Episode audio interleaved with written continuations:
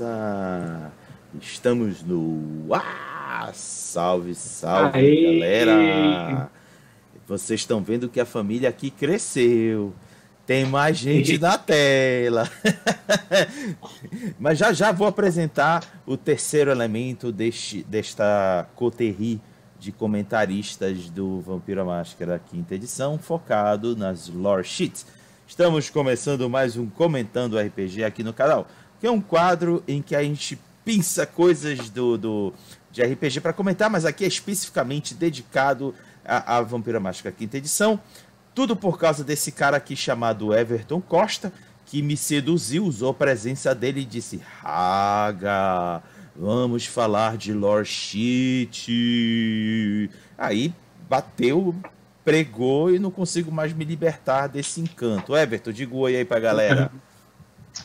Boa noite. Não foi, não foi muito. Não precisei nem usar a presença, foi só na lábia normal. e aí, o Everton é, confessou para mim que havia alguém manipulando ele por trás quando ele veio me encantar com essa proposta. Seria um Master of Puppets que se chama Rafael Oliveira. Rafael, te defende aí, Rafael. Olha, eu qualquer coisa que falem que sobre mim manipulando as pessoas por trás é, é, são rumores, são boatos, não tem nada a ver com isso.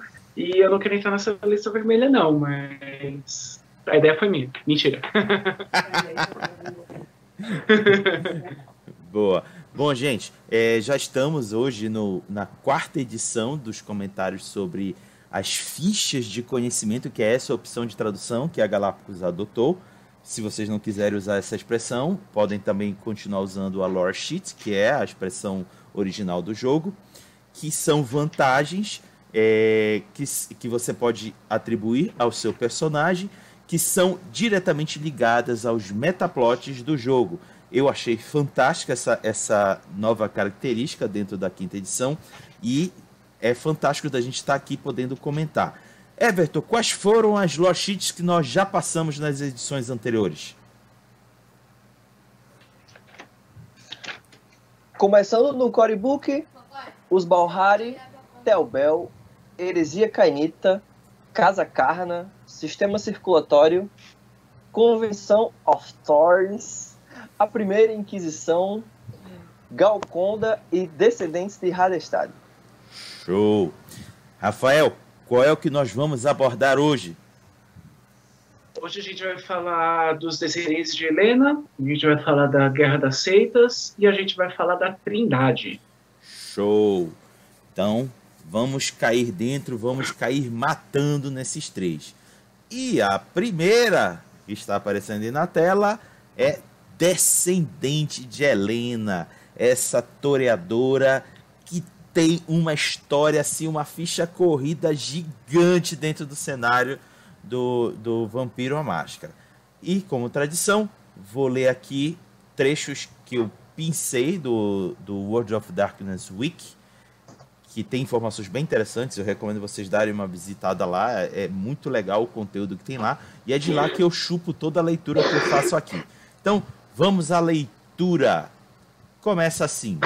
Helena é uma antiga membro do clã Toreador e um dos mais poderosos Matusaléns ativos nas noites modernas.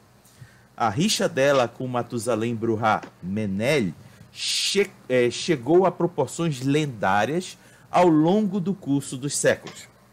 Ela costumava ficar deitada em torpor debaixo da Sucubus Club em Chicago, até ela acordar em 1990. Ela então assumiu o disfarce de Portia, uma toreador neófita e freguesa na Sucubus Club, até a Guerra de Chicago ter destruído tanto o clube quanto o peão dela, o príncipe Lodin. Os descendentes de Helena já ocuparam posições-chave na Camarilla, como o François Villon, príncipe de Paris, a Madame Guil, ex-justicar toreador, e a Melinda Galbraith, regente do Sabá. Agora falando um pouquinho da história dela. O abraço. Mesmo antes de seu abraço, Helena vivia em Argos, e era vista como a mulher mais bela que já havia vivido. No entanto, ela havia sido prometida a um homem mirrado e feio chamado Minos. Desesperada, ela fugiu e depois foi encontrada por um príncipe da Ásia Menor. Ele se chamava Prias, o qual se equiparava à beleza dela e, dois, e os dois imediatamente se apaixonaram. Mas um tempo depois, Minos a encontrou e, revelando-se ser não muito humano, sequestrou-a e levou ela de volta para Argos, onde veio a abraçá-la. Mas a sua libertação veio um tempo depois, quando Prias veio com um exército para colocar cerco sobre Arcos. Com a ajuda de seus soldados, Prias conseguiu derrotar Minos e assim propiciar a diablerie que Helena fez em seu senhor. Foi assim que ela conseguiu chegar à quarta geração. Galera, falta só um degrauzinho para ela chegar na terceira geração. É, a, é uma das historiadoras mais porrada do cenário. Traição de Cartago. É aqui que vem aqui a maldade dela. Quando as guerras púnicas começaram, Helena e Prias lutaram por Cartago no início, mas logo Helena percebeu que o esforço era fútil. Os romanos, os quais eram apoiados por Matusalém de Ventru, não podiam ser derrotados. Então Helena negociou a sua segurança e a de Prias por detalhes importantes sobre as defesas de Cartago, e os dois deixaram a cidade antes do fatal cerco final que devastou a cidade. Pela ajuda dela, os Ventru recompensa recompensaram Helena com o feudo de Pompeia. Infelizmente, um sobrevivente, o guerreiro filósofo Menel, descobriu a traição dela e jurou vingança por seus amigos massacrados, e o sonho despedaçado da unidade entre os membros e o gado. Assim, começou a guerra entre os dois Matusaléns que viria a durar por milênios. Plano aqui para finalizar o Novo Mundo. A guerra entre os Matusaléns, Helena e Menélio, continuou pelo Novo Mundo, onde os dois é, foram acompanhados por Prias e uma quantidade de sua própria progenie é, feminina, no caso da Helena, pretendia fornecer para o sustento dela, porque aí nessa época ela já não mais sobrevivia com o sangue de mortal, só com o sangue dos seus descendentes. Olha aí, quem quer pegar essa vantagem vai logo se preocupando, porque ela consegue atrair os descendentes para se alimentar. Depois de vários confrontos ao longo das décadas na América, ambos vieram a ter um confronto final que os levou para o torpor, sendo tão somente salvos por seus aliados. Mas mesmo em torpor, os dois continuaram a batalhar, usando seus incríveis poderes para instigar as pessoas e as cidades umas contra as outras. Após a Guerra Civil Norte-Americana e a fundação de Chicago, Helena se focou em ganhar pontos de apoio nos escalões superiores da sociedade dos membros. Helena veio a se levantar em 1990, embaixo da Sucubus Club, que eu já disse no começo. Ela veio adotar o, o, a identidade de Portia. Secretamente, é, é, Prias, o, o lacaio dela, veio organizar a construção da, da, da para dar a ela um refúgio onde ela pudesse com segurança se alimentar e aprender sobre o mundo moderno. Por que, que eu estou dizendo tudo isso, galera? Porque é essa lore sheet do, do, da descendente de Helena envolve tudo, não só a, a relação com ela, como também a Sucubus Clube. E é aí que eu jogo agora a batata quente para o Everton. Everton, comente aí a lore sheet descendente de Helena. Depois desse resumo, tem, acontece muita coisa, né? O Haga tentou dar uma resumida aí, mas no, no próprio Chicago by Night tem essas informações que o Haga passou e algumas mais uh, que podem ser usadas pelos mestres ali nos seus jogos. Uh, Lembrando que a load sheet é apenas para personagens do clã Toreador. É, o nível 1 é o seguinte. Uh, você, você consegue citar o nome de Helena em algum, em algum momento da história para que isso lhe dê vantagens. Mas uh, o, o ponto que eu, que eu tenho a, a ressaltar é que essa load sheet é razoavelmente melhor utilizada numa cidade em que a própria Helena tem algum tipo de, de domínio e influência ou algum descendente da Helena, né? Você tá jogando, sei lá, em Costa Rica. E aí ninguém tá nem aí pra, pra, pra quem é Helena, pra quem não é Helena, não seria tão proveitoso. A não ser que você se, é, se queira ser aquele cara chato que fala, ah, eu sou filho de Helena, toda hora. Tem essa opção também. Uh, a segunda, o nível 2, uh, é sempre a economia, que eu e Raga vemos falando. Você consegue gastar dois pontos uh, e aí você recebe um, uma diminuição dos pontos de XP para você upar algumas das suas habilidades. Rafael, tem algo a falar sobre as Loro Cheats da Descendente de Helena? Algum ponto? Então, cara, eu já. Eu vou discordar de você no, no, nesse sentido de que é, vai ser mais proveitoso se ela se ela já tiver um domínio pela cidade, justamente pelo justamente porque ela está diablerizando os descendentes. Então, o que, que vai acontecer? Pensa numa personagem que que está fugindo disso, está fugindo dela, entendeu? Então ele chega como um novato na cidade, pá, e ele tá ele tá querendo se emiscuir ali, tá querendo sumir entre os entre o historiador local, locais, entendeu? porque eu percebo que essa lore sheet ela é muito voltada para quem é espião, para quem é alpinista social, para uma galera que quer ser pesadamente social. Entendeu? Quem quer fazer o jogo das cortes do vampiro, essa, essa é a sua lore sheet. Entendeu? Ela vai te dar todo o apoio para você fazer esse, esse jogo. Entendeu?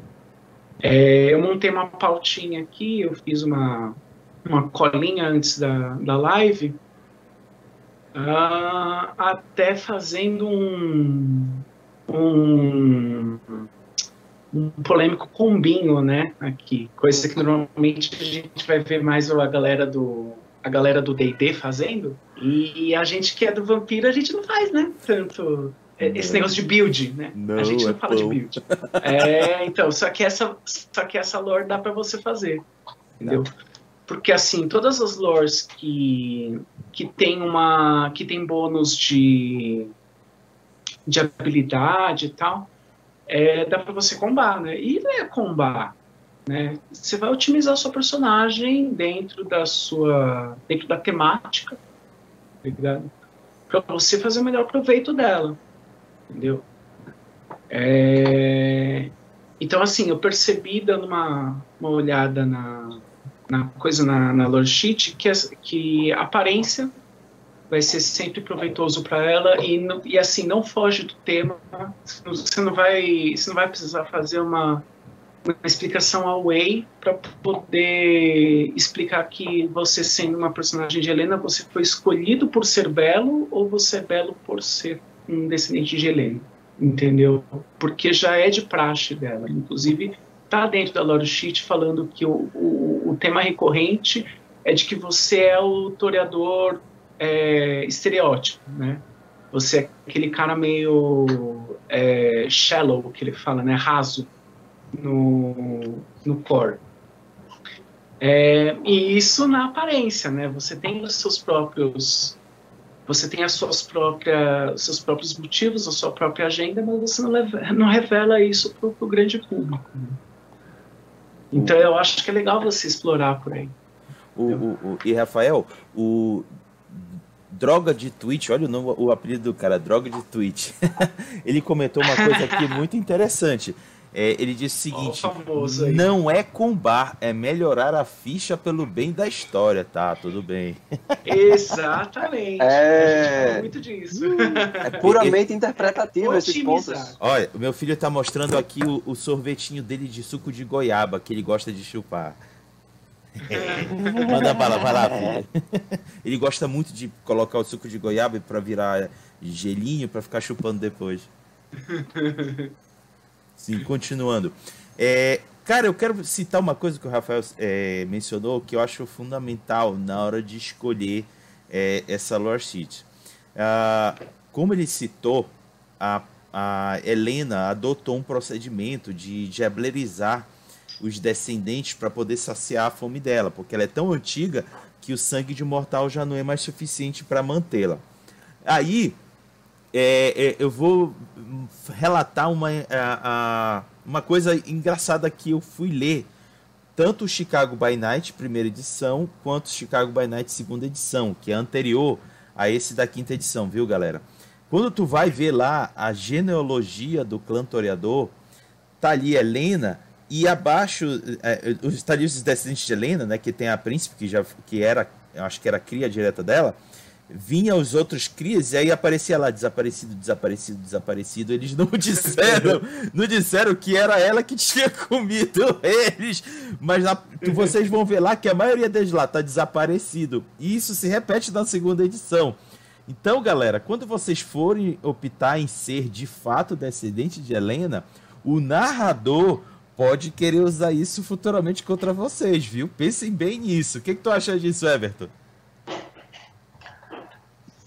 É, né? Pensando por esse lado, seria uma, uma péssima ideia, né? Adotar essa, essa Lorishit levianamente. Uh, isso que o Rafael falou, o Rafael falou do, da Lorishit ser voltada para o toreador superficial, uh, a gente vê na, na, na, própria, os próprios níveis do, dos poderes, né? É sempre pureza, abraço o estereótipo, uh, toreador superficial, e aí é mais voltada para esse lado social. Perfeito.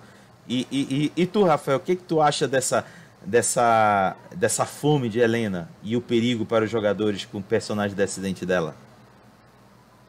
Então, cara, um negócio bem legal, assim, para já deixar de dica pro narrador também, é assim, é, a gente está falando que a, que a Helena está diablerizando os caras e tal, isso não quer dizer que em algum momento a Helena vai aparecer lá de corpo presente, vai pegar, vai, vai, vai te atacar no meio da noite, tá ligado? Pensa o seguinte, a Helena é uma das criaturas mais antigas do jogo, do jogo. Ela, tipo, a Helena, ela, ela é o, ela é o antagonista de, de Chicago desde a primeira edição, entendeu? Ela quem organiza a, a merda toda desde a primeira edição. É, então ela não é uma personagem para você jogar a ESMO, tá ligado? E Até também porque... nem cabe, né? E nem cabe a ela, mano. As... Ela é a Helena da porra da Troia, ela não vai atrás do, do Neof, tá ligado? Ela vai Até agir porque... com outros agentes que também são descendentes dela. Então, olha só, olha o nível da, olha o nível da porcaria tá ligado? É, toreadores que são mais velhos que você vão ir atrás de você para te entregar para Helena para que eles mesmos não sejam comidos. Isso mesmo. Isso mesmo. Então é, é meio que por aí a, a, a, conspiração, você entendeu? E o nível do, do, do, do quão filho da puta que, que é um toreador, entendeu? No final das contas. Eu vou citar um evento assim, eu, quando eu li, eu disse Caraca, velho! Como é que esse povo da White Wolf me deixa um personagem tão brabo disponível assim? No Diário de Gerardo Beckett, Beckett resolve fazer uma visita a Chicago. E de repente ele sentiu uma vontade de ir para Sucubus Club. Ele só sentiu uma vontade e foi bater lá. E de repente ele sentiu uma vontade de ir pro porão da Sucubus Club. Até que ele se esbarrou com uma mulher muito sedutora era nada mais, nada, bem, nada, nada menos que Helena, usando majestade a longa distância sobre ele. Ela é muito braba, gente. Não, ela é. é um dos motivos dela estar tá praticando a, a diableria agora é porque ela, ela sofreu né, o chamado, ela começou, ela foi em direção à a, a, a Tunísia, para responder ao chamado e no meio do caminho ele encontrou com uma delegação da Xirra, que também não deve ser de, de, gente lá muito, não devia ser nenhum neófito, né, porque eram, eram agentes que estavam indo em direção ao chamado também. Ela, ela peitou uma delegação inteira da Xirra, devorou eles e foi, por, e foi aí que ela descobriu que cometendo a diableria em massa ela conseguiria dar uma protelada na, No chamado. no chamado. Entendeu? Ela não se livrou do chamado, mas ela conseguiu enfraquecer o- essa, essa compulsão de ir pro, pro Oriente Médio. né? E- e- E, ela continua fazendo isso para continuar resistindo ao, chamado. Verdade. E, e Everton, eu, eu escutei que tu ia fazer um toreador depois que a gente leu sobre a Helena, é isso mesmo?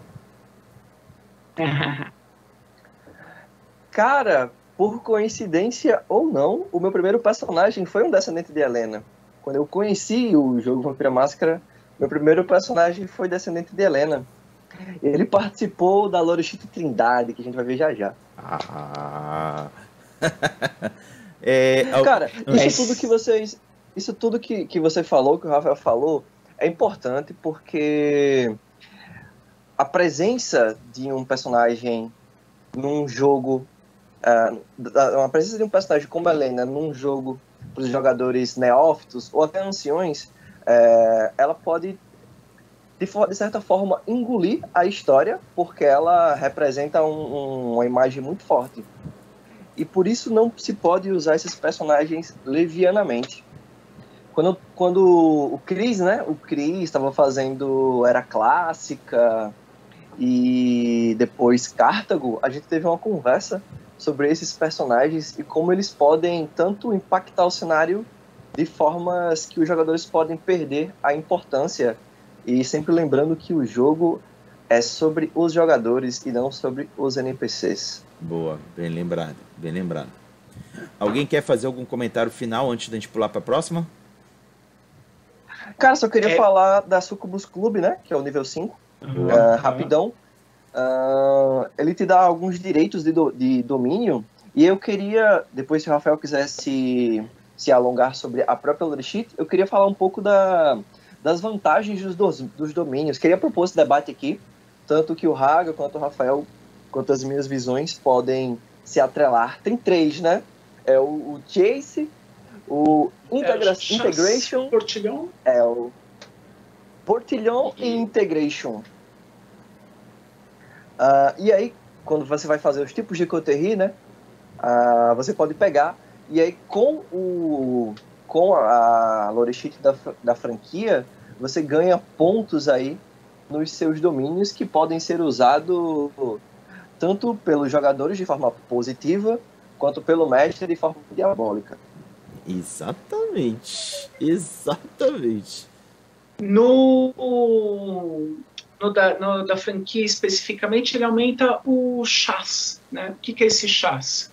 Ele é, uma, ele é um atributo do domínio que vai melhorar o vai melhorar a, a qualidade do seu rebanho, por assim dizer. Ou você tem um domínio maior e por isso você tem um acesso a um maior número de, de fontes de sangue, ou você tem alguma coisa dentro do seu domínio que vai permitir com que tenha com que tenham que, com que tenha uma safra melhor, entendeu?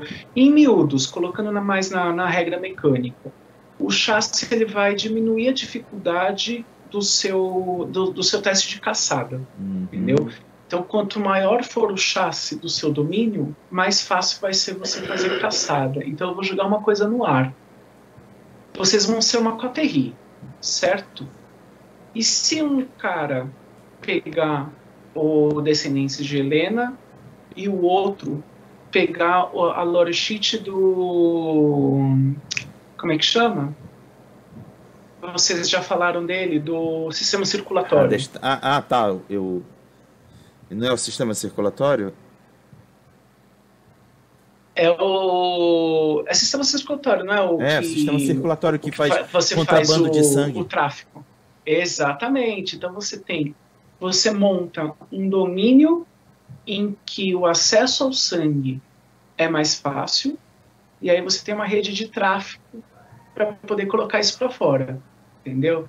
Então, essa- essas são formas de você usar mecânicas do jogo dentro de uma temática para você já fazer um jogo casado, uma, sabe, fazer uma coterri mesmo. Você vai conversar com outro jogador, com outro colega. Vamos fazer uma jogadinha casada aqui?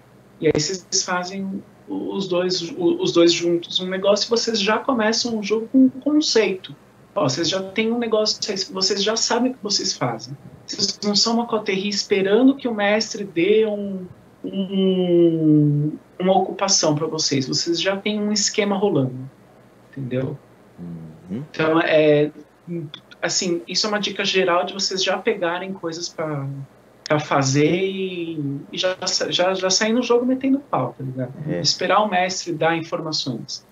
O, o, isso é uma coisa que o Everton chama atenção desde os primeiros episódios, que os níveis 5 de cada Lord City são tão aloprados que já põe o personagem dentro de um contexto tão forte da, do, do plot local que é, pode ser usado como uma grande vantagem também como uma desvantagem, né, Everton?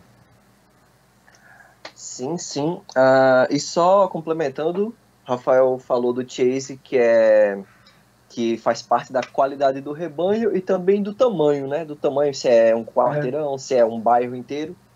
E aí tem o Integration, que é como a, a Coterri se relaciona com as pessoas naquele domínio.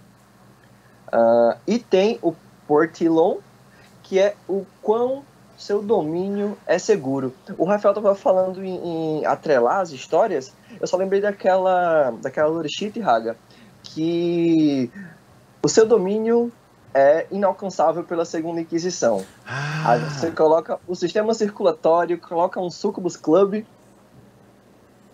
Verdade. Imparáveis. Verdade. Fazendo uma combinação de personagens fica um negócio paulada. É... E é isso. Se alguém quiser adicionar algum comentário a Descendentes de Helena.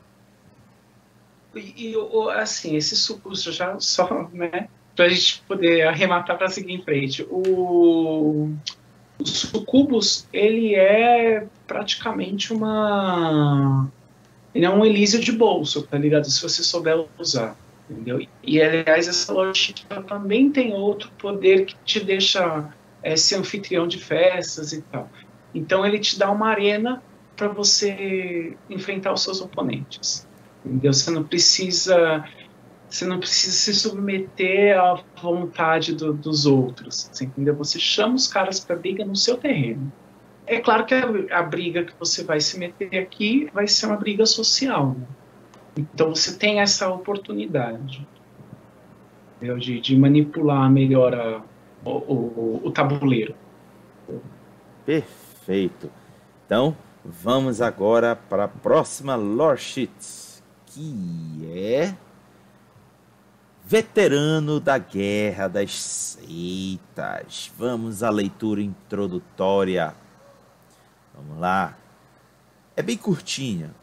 A Camarilla e o Sabá se enfrentam pelo controle sobre a maioria das cidades da América do Norte resultando na última troca de ataques quando a Camarilla tomou a cidade de Nova York e Atlanta, que anteriormente foi tomada pelo Sabá. A agressão entre ambas as seitas é extremamente, extremamente alta durante essas noites. Detalhe: esses eventos são prévios aos, aos do V5. Mais tarde, haveria um racha do Sabá que cessaria esse confronto direto, mas permitiria personagens terem esse feedback, esse antecedente de veterano da guerra das seitas. Everton, tá contigo. Veterano de guerra de seita é o é praticamente a história padrão aí pra gente jogar Vampira Máscara quando a gente pega o livro pela primeira vez, né? A gente vê os antagonistas lá explícitos ah, é um contra o outro e foda-se, ah, é um contra o outro. Então, é justamente isso. cara, acredita que quando eu peguei o V5, a gente jogou a primeira, a primeira história, né? Tudo bem, algumas pessoas morreram, outras continuaram vivas. Ah, uma cidade fictícia. E aí, como acabou, né? Aí os caras, mano, por que a gente não faz uma história sem ser social? Essa foi muito social e tal. Vamos, vamos partir pra porradaria. A galera já tá com os personagens uhum. upados do XP. Começa e assim. aí E aí jogamos veterano de Guerra de Seita. Peguei o Nova York by Night e jogamos a guerra lá contra o Sabá. E um dos personagens, que era um personagem que era de Nova York, uh, eu costumo, sempre costumei deixar o pessoal pegar as lore sheets aí de graça. Eu sou um mestre muito bonzinho. e aí o cara pegou uh, participante ativo, ele que é o nível 2, uh, que com dois pontos você pega três, né, para distribuir entre status ou entre maula. Então você pode pegar um aliado aí, para quem não sabe, maula é mesmo que aliado, um aliado vampírico, né, um aliado sobrenatural. Então você pode pegar um aliado ou status três pontos por dois pontos na lore sheet Guerra de Seita. Rafael, mande bala. Então, cara, eu acho que Veterano de Guerra de Seita é a lore sheet do veterano de Vampira Máscara, tá ligado? Tô falando em off pra vocês. Tô falando, a gente tava conversando em off que, mano, se você já jogou Vampira Máscara em qualquer edição anterior, você já teve uma luta com Sabá, tá ligado? É, é uma coisa muito do jogador e do jogador de vampiro das edições anteriores, principalmente a terceira edição foi o, assim o plot central da terceira edição foi muito sobre a Guerra das Seitas. Exatamente. O plot central dos, dos novels foi muito sobre a Guerra das Seitas. O único, a única série de novels que foi publicada no Brasil do Vampira Máscara foi a, a Clan Novel Saga, é sobre a Guerra de Seitas. Então, assim, muita gente que está jogando Vampiro há muito tempo só conhece a Guerra de Seitas. O que bate também no, no lance de, de, assim, de não ter realmente muitas publicações de Vampiro Máscara no Brasil. Porque os suplementos, eles, eles expandem para outros lados. Mas a gente ficou muito no, no básico, tá ligado? É... Então, mano, todo mundo já esbarrou numa, em, uma, em uma briga de, de Camarilha e Sabá. Eu, particularmente, eu acho esse um plot pobre, eu acho esse um plot paupérrimo. Mas, assim, eu pegaria, essa, eu, eu, tá? pegaria é, o modelo dessa, dessa lore sheet e aplicava para outras temáticas. Imagina se é, a gente vai manter o nome Veterano Guerra de Seita, a gente vai manter todos os poderes, mas a gente vai parar de falar de Sabá. Vamos né, um pouco. Imagina como seria uma guerra interna da Camarilla em um domínio. E aí você aplica esses poderes a cada uma dessas, a cada um desses, desses lados que tiveram a cisma, entendeu? É, imagina como que seria uma, uma guerra, um lugar onde, onde estourou uma guerra é, entre a Camarilla e, o, e, os anarquistas, a própria, a própria costa oeste, né, que tem os estados anarquistas livres, entendeu? Tentar adaptar para outras, para outras temáticas que ainda vai ter esse negócio sobre guerra. O principal dessa principal desse, dessa lore sheet é que ela não é sobre uma guerra política, tá ela não é sobre um conflito diplomático tá ligado? Ela é sobre a aplicação de Guerra Franca, que tem bastante a ver com a história da, da Guerra da Seita, né? Mas como eu não gosto, eu não faria desse jeito, entendeu?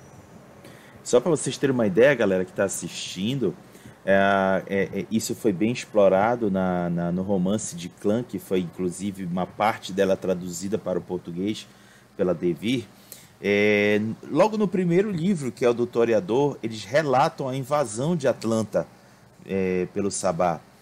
E ao longo dos livros, dos romances, é relatado que essa invasão ela vai subindo a costa leste americana até bater em, em, em Washington. Eles botam o príncipe de Washington para correr, ele se joga da janela para poder sobreviver.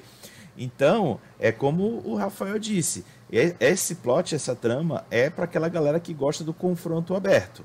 E a Lore Sheet acaba seguindo por esse caminho. É, Beto, o que, é que tu acha desse e confronto? Coisa... Pode falar. Fala aí, Rafael. Então, uma coisa bacana dessa do, do, do, das novels é que assim uma parte importante da movimentação do Sabá era uma coalizão que existia dentro da seita, que era a Liga Nômade.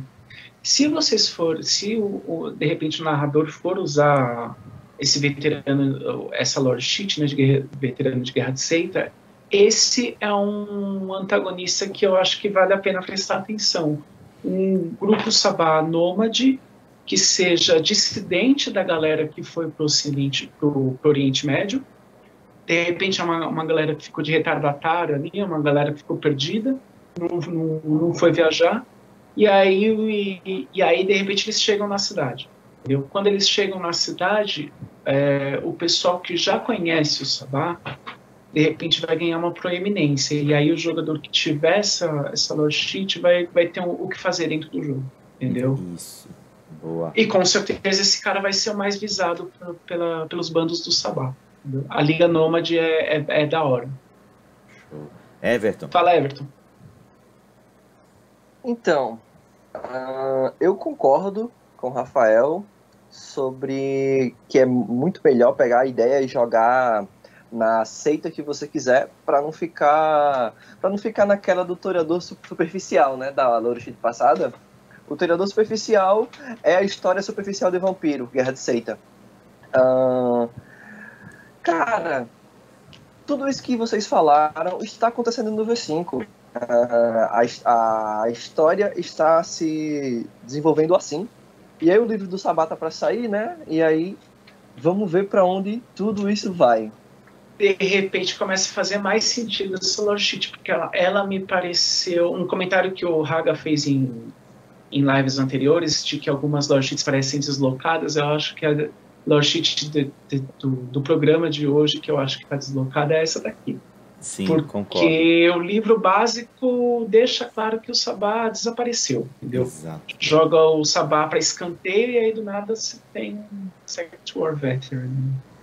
Não faz sentido, né? Pô, por que, que eles mantiveram não aqui? Não faz muito sentido. Por que, que cara, eles não guardaram para o suplemento apropriado? É, sei lá. É, enfim, né? Editoras e suas editorices. É só para fazer um, um, agrado, né? mas você percebe, mas você percebe, Raga, que é, é sempre um lance com antagonistas Hum. Eu acho que o livro básico ele não deixa muito claro quem são os antagonistas. É realmente, entendeu? realmente não deixa. Deixando, deixando que assim, que a coisa que o antagonista é o próprio vampiro, né? Mas saindo daí, é, ele não dá um antagonista muito claro, ele não dá alguém para você enfrentar. Ó, oh, esse aqui é o inimigo.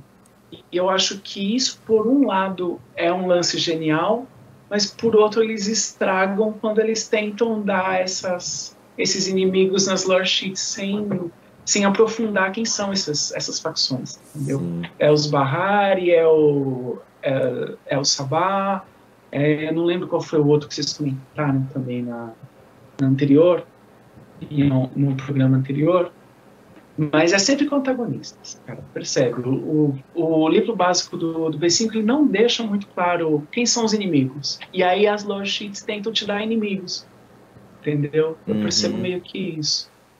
Perfeito. Everton, algum comentário final para essa, para essa lore sheet? Uh, só acrescentar um, um, que o Rafael falou, é muito claro isso, porque a primeira lore sheet é Bahari, e não tem citando Bahari em nenhuma parte do livro. Não encontra e nada. Só colocam a, não tem só, nada. É, só encontram a lore sheet.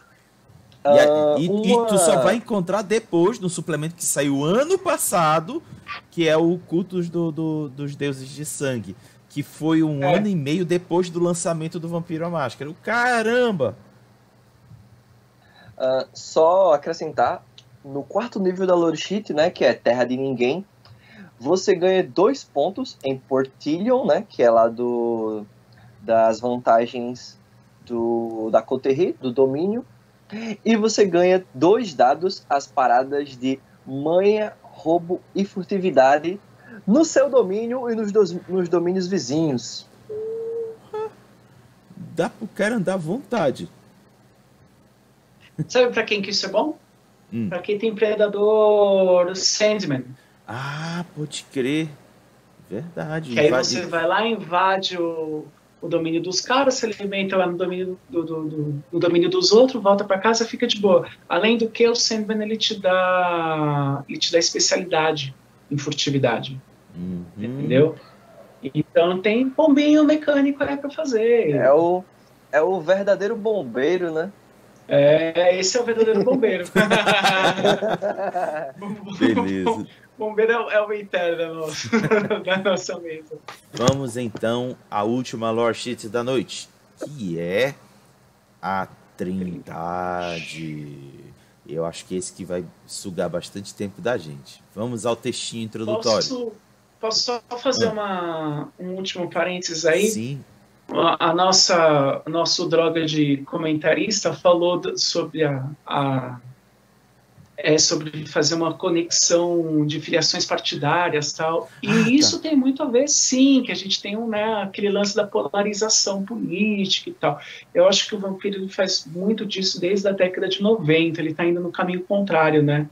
É, parece que enquanto o nosso mundo está polarizando, eles estão tentando despolarizar. Verdade. É, mas sim, dá para você fazer uma história inteira com, com o tema ou com o clima de polarizações políticas com essa logística bem no centro, entendeu? Beleza. Então a gente vai começar agora a Trindade. Vamos aqui à descrição. Essa ficha de conhecimento tem a ver com a história cainita por trás da cidade de Constantinopla. O sonho, como era chamado, foi uma utopia cainita de entendimento e aprendizado guiado por uma cabala de Matusaléns desaparecidos há muito tempo e que se enraizou em Constantinopla ao longo de um milênio atrás. Quando o cristianismo se tornou uma religião influente, o Matusalém Bester, do clã Toreador, adotou-a e, no caso, adotou, no caso, é, é, a cidade e se renomeou como Miguel. É, em inglês ficou Michael mas vocês vão entender por quê. Porque ele está imitando o nome do arcanjo Miguel. No momento que Roma estava caindo em desgraça, ele deixou a Roma com Antônios, do clã Ventru, e o Dracon, do clã Tizimice, para construir a sua própria utopia cainita em Bizâncio. Inicialmente, Antônios era a figura do pai na Trindade. Dragon era o fantasma sagrado e Miguel era o filho. Assim, o sonho nasceu. Esses três Matusaléns foram amantes e aliados por séculos antes do imperador Constantino chegar para mostrar a eles o caminho. Para eles, esse devoto e predatório governante personificava as virtudes e pecados de sua raça. Seguindo o exemplo dele, o triunvirato estabeleceu residência na cidade, determinando a construir uma perfeita e duradoura civilização. A utopia deles sobreviveu por quase mil anos, e muito da era bizantina girou em torno dos relacionamentos entre esses vampiros e suas famílias. No entanto, como foi previsto por Constância de Hercias, os sonhos, os sonhos teve de morrer. Como sempre, é o caso com os membros. O sonho rejeitou amores e traições maliciosas que conspiraram para derrubá-la. Antônios ficou louco de ciúmes com o relacionamento de Miguel e o Draco, e eventualmente abatido por sua própria cria. Com a morte dele, Miguel se tornou o patriarca e a cria de Antônios assumiu a função do filho. Draco, no entanto, ficou desalentado pela execução de Antônios e eventualmente deixou a cidade. Para Miguel, toda Constantinopla era considerada o sonho. Ela era uma maravilha arquitetônica, repositório de cultura e experimento social. Tudo em um só lugar. Uma recriação do que as cidades míticas governadas pelos cainitas deveriam ter sido. Infelizmente, o sonho também sofreu a partir do ego de Miguel. Ele buscou criar um monumento duradouro para a raça de Caim, e a obra de arte não se limitava à tela ou ao palco, mas ao tecido da história humana. Antes da destruição de Constantinopla, a Trindade estava é, despedaçada. Antônios foi destruído e, em desgosto, o Draco abandonou a cidade, deixando o patriarca, Miguel, em grande tormento. E assim fica essa introdução para a, a lore sheet que o Everton vai comentar. Cara, é tanta coisa que é saída, da, é saída para se perder. um, a Trindade, né? A Trindade, ela, a lore ela é bem variada, né? A gente teve a Guerra de Seita, que é para guerra física, a Descendentes de Helena, que é para uma coisa social, e a Trindade ela é específica para diversas situações. Essa foi a primeira história que eu, que eu conheci do, do, do Vampiro à Máscara. Quando a gente começou a jogar, eu só tinha lido A Guerra de Seita, né? Que é a terceira edição. Só tinha lido A Guerra de Seita. E aí não conhecia nada. E aí um amigo meu tinha o Constantinopla by Night. E aí a gente jogou essa história aqui da Trindade lá na época. Uh, não tinha as ODX, né? Mas tem várias aí que, que dá para ressaltar. Uh, começando com o nível 2. Uma vez por história, você pode mediar e acalmar algum debate, seja uh, de forma de ação ou de forma uh, profunda, né, na conversa. E aí dá para usar isso diversas, não, uma vez, né, na história, mas pode mudar a cena. Uh, e uma coisa que você falou muito, que é sobre o sonho, né, o sonho da cidade, ela se caracteriza aqui na, na Lore Sheet. Fechou? Se o Rafa quiser falar alguma coisa. Manda, Rafael. Então, eu acho que a, a Trindade em oposição. Bom, primeiro, se for pra gente falar da Trindade, cara, a gente vai embora aqui, né? É, quem quiser saber mais sobre a, sobre a lore em si, né? Sobre, a, sobre essa história, no Segredos de Narrador, no, no Lord Simizi, o Romadeu fala bastante da história do Mika Vaikos, do Michael, da, do Draco, todas essas personagens que passam por essa história é a história que eu acho que mais caracteriza o, o assim o melhor e o pior do mundo das trevas tá lá, sabe? Coisas sobre amor trágico, sobre decadência, mano. Essa história eu acho ela do caramba, de verdade. No Lorde Toreador também. No Lorde Toreador também tá lá, é verdade. Uhum. Uh, e eu acho que essa essa lore ela conversa ela conversa com o maior número de lore sheets possíveis porque a gente estava falando em off a, a, a história da, da, queda de Constantinopla de muitas formas é o que começou a, a história do vampiro entendeu é a, é a saída de Drácula de Constantinopla que, que vai fazer com que ele passe, que ele volte para Transilvânia. Na Transilvânia ele compra treta com o antediluviano, isso vai fazer com que o, é, aconteça a história do Transilvânia Chronicles, que, vai, que é a história do, do, Drácula, e aí a história do Drácula vai alimentar a, o movimento anarquista, o movimento anarquista vai dar na Camarilla e o resto é história, entendeu? É, de forma mais direta, você tem o no nível 4 dessa lore sheet, você tem você pode ter o Dracon, o Dracon, a quarta geração dos Sinise, como Mola. Ele é um aliado meio mentor, ele é um cara que pode te ensinar disciplina e ele é um cara que ele pode te ajudar politicamente. Caramba. E esse cara, mano, é um quarta geração. Não é que nem, eu, que nem a gente estava falando da Helena, que ela não precisa aparecer fisicamente no jogo. Mano, se o seu jogador pega o Drakon como mala, fudeu, mano, esse cara tá na cidade, entendeu? E isso vai engolir qualquer plot que o mestre tenha em mãos, entendeu? O plot do jogo agora é o Drakon tá na cidade. Fudeu. Moleque, Então, o que, que esse cara tá fazendo na cidade? O que, Exatamente. que, que ele quer? Qual é o objetivo dele? Pra que, que ele tá te usando? Porque ele também não, tá, não, não tem você como pupilo porque ele é bacanão. Entendeu?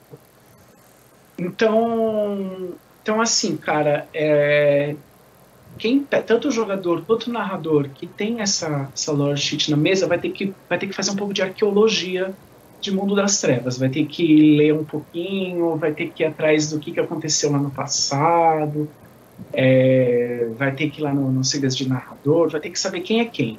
Entendeu? Tem algumas personagens que são centrais aí, que já dá para você colocar como antagonistas ou como aliados e que vão aparecer na crônica de quem tá jogando dentro da Trindade. O próprio Draco tem uma tem uma, uma divergência aí sobre a Mary e o Michael, porque o Michael ele foi o Miguel, ele foi depois ele foi diablerizado pela Mary the Black, uma infernalista que por quem é que com quem ele tinha um caso antes de conhecer o Trizal ali, e aí depois ela se vingou, todo um rolê lá. Só que no dentro da, da timeline do V20, em algum momento ali, eu não sei direito em que em que livro, deixa implícito que, uma, que o Miguel ele está consciente dentro do corpo da Mary e guiando as ações dela. E a Mary, ela quer fazer uma anti-Constantinopla em Istambul, na antiga na cidade que antes era a cidade de Constantinopla. Entendeu? Então ela quer invocar o um inferno na Terra, em Istambul, tem todo esse plot. Pode ser que seja Mary, pode ser que seja o Miguel. De qualquer forma, no Cults, no Cults of the Blood Gods, você tem o culto do, dos filhos do anjo. Entendeu? Você tem um culto dedicado ao Miguel. E esses caras podem estar tanto a serviço do próprio Miguel, quanto estar a serviço da Mary, quanto estar a serviço de alguma das crias do Miguel. Então tem muita coisa que você pode colocar, cara. Tem muita coisa para você jogar no meio dessa, dessa lore sheet que vai, assim, expandir seu jogo pra caramba. De qualquer jeito, a lore sheet no duro, assim, no, na mecânica dela, ela vai servir para quem é, pelo que eu percebi, assim, ela, percebe, ela funciona muito para você manter a sua humanidade. Ela serve para mediar conflitos, para você é, perceber a besta dos outros, para você apagar a mancha na humanidade dos outros. Então, ela é um, ele é um, um jardineiro aí da, da humanidade sua e do, dos próximos aí, entendeu? Show. Everton, Explica aí pra gente o nível 5 dessa criança. A nova trindade. Uh, uma vez por história, você pode remover até cinco manchas da sua humanidade para fazer o teste de remorso. Égua, cinco! Caraca. Eu tenho uma dúvida, mestre. Uh. Essas cinco manchas é para você tirar sua de um de um, de um cara qualquer ou é para você apagar desses dessas três dessas três pessoas que vão formar a, a trindade? A trindade. é, dá a entender que uma vez por história você pode apagar cinco manchas dessas três pessoas, entendeu? Distribuído entre essas três pessoas que vão formar a trindade. Eu ainda não O que de qualquer jeito nisso. já é apelão, né? Não, por si só é já é porque apelão. Já fica implícito aqui que é uh, para trazer a nova trindade, você pode remover cinco manchas uma vez por história, né? É. Acho que fica, acho que fica a, a, a cargo do mestre e seus jogadores conversarem ali e ver o que faz mais sentido para a sua própria história, né? Mas eu acho que fica. Eu acho que de qualquer forma já deixa bem claro ali que é em prol desse objetivo, né? De formar um novo sonho e tal. Uhum. Entendeu? É uma caramba, bicho. É, é, tirar cinco manchas é muita coisa. Por que, que eu tô dizendo que é muita coisa? É muita coisa? mancha, né? Você é, pode meter o é. terror na cidade. É, porque é, quando a gente trata da, na questão de amenizar o ganho de mancha, que a gente usa convicção para isso, o máximo que convicção consegue amenizar é dois. E aí tá aí a Lorestite dizendo que tira cinco. É excepcional. Exatamente. É na exceção. Para você aí... ter para você ter três convicções, para você ter três convicções que são três amenizantes aí para sua o seu ganho de mancha, você o que, que é esse o que, o que, que é a convicção? Eu acho que a galera não pegou muito qual é a uhum. mecânica da convicção. A convicção é meio que seu habeas corpus, tá ligado? É o seu réu primário. Exato. Você você vai perder a humanidade toda vez que você cometer um dos, um dos pecados ali, um dos tenets né, da crônica, a não ser que você esteja cometendo um pecado em nome de uma convicção sua. Exato. Se você puder falar, ó, oh, não, eu tenho essa convicção que eu posso, eu posso matar se for para proteger meu amiguinho, então tá tudo bem, entendeu? Então assim, quanto mais convicções você tiver, mais habeas corpus você tem. Mas para cada convicção nova que você pegar, mais ligações você vai ter que ter. Então você vai ter que ter novos pilares, né? Uhum. novas touchstones. É, então você vai se tornando mais dependente de outros NPCs, né? Você vai ter que ter mais protegido, você vai ter que proteger mais gente para poder ter mais habeas corpus para gastar aí, entendeu? E de qualquer forma, é, convicção não vai apagar mancha. Ele ameniza entendeu? o ganho. Ele ameniza o ganho, ele não, não ele não apaga a mancha. Isso. Se você ganhar a mancha, ganhou. Você vai fazer teste de humanidade no final do jogo e ganhou, ganhou, ganhou, cara. Exatamente. Ah, e detalhe, não é final do jogo, é final de cada sessão. É, final de sessão. Chance de, a chance de perda de humanidade está muito maior hoje nessa quinta edição. Everton, você tá caladinho. Comente aí, homem. Um, eu achei um, uma das melhores coisas do V5 foi regulamentar a humanidade, né? Colocar. Vamos deixar aqui o que vai perder a humanidade e o que não vai, né? Esse foi um dos maiores acertos. E o jogo, principalmente, uma das partes principais do jogo é manter a sua humanidade, né? Uh, é. Inclusive a Mariana, a Mariana, agora ela vai isso, eu acho.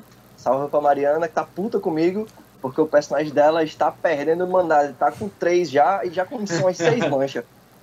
umas seis manchas. Escrota tá. já. Bruhá. NPC já. Matam todo mundo. Lá em Londres, querendo, querendo dominar a cidade. E é isto. Beleza. Ah, jogador, né? Jogador fazendo jogadorzice. Bom, alguém tem mais algum comentário final antes da gente encerrar? É, mesmo com esse negócio da mancha, o que eu acho mais apelão no, no nessa lore sheet realmente é uma aula do, do Draco, né? Isso vai desbalancear o jogo todo. E é bacana, é bacana você pegar essa lore sheet e você sendo otimize, né? Porque não, é, como o otimize ele só foi apresentado no Companion, é, a presença deles no jogo, pelo jeito, tá, pelo que eu vi das mesas e pelo que eu vi dos cenários aí, os Simis eles estão meio nerfados aí de presença, né? Eles não estão muito presentes. Eles deram uma bela sumida. E você tem um, um de bolso que por acaso é só um quarta geração para te ensinar a fazer as coisas, é, é bacana, né? Aliás, você pode até ser um toreador e aí você tem aí uma abertura para fazer um, um né? Aquele, Boa. aquela linhagem do, do historiador que tem vicissitude e tal. Entendeu? É claro que também depende do Drácon querer te ensinar. Mas dentro da trilha da metamorfose faz muito sentido que, que os metamorfistas os seguidores da trilha queiram ensinar vicissitude. Entendeu? Eu não sei como é que cada um vai estar com isso dentro da, dentro da mesa. E aliás, Sinistro também não é meu clã favorito, e Trilha da Metamorfose também não é meu favorito. Então eu, tô completamente fora de, de linha aqui para falar esses negócios. Mas eu, eu, sei que tem muita gente aí no nosso entorno que curte Sinistro, tem muita gente que curte Sabá, tem muita gente que vai detestar essa, essa live de hoje. Mas faz muito sentido para mim, pelo menos, que, que um cara da da metamorfose queira espalhar a vicissitude entendeu? Então já tem aí uma, uma sementinha aí para vocês colocarem na, na, mesa de jogo de vocês. Olha aí essa dica do Rafael. Beleza, antes de eu encerrar aqui, vou citar aqui um comentário do Droga de Twitch, muito bacana, ele diz o seguinte, esse quadro tá muito bom, parabéns Rodrigo, Everton e Rafael, a gente que agradece, irmão. Falou, Só o fato Lucas, de você estar tá acompanhando a gente aqui já valeu muito a pena esse esse trabalho que nós tivemos de reunir essas informações e estar tá comentando aqui.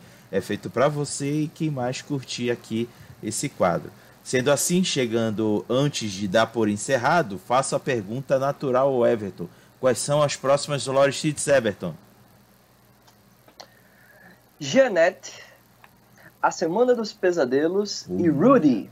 Olha, tô ansioso pela Semana dos Pesadelos, que para mim é a linha de corte entre o que ocorreu para a Geena e o que veio acontecer de fato para a quinta edição. Mas isso a gente comenta na semana que vem. Então damos por encerrado mais um Comentando RPG dedicado a Lord Cities do V5 e peço para que o Everton e o Rafael, junto comigo, digam até logo para a galera. Falou, pessoal! Valeu! Falou, galera!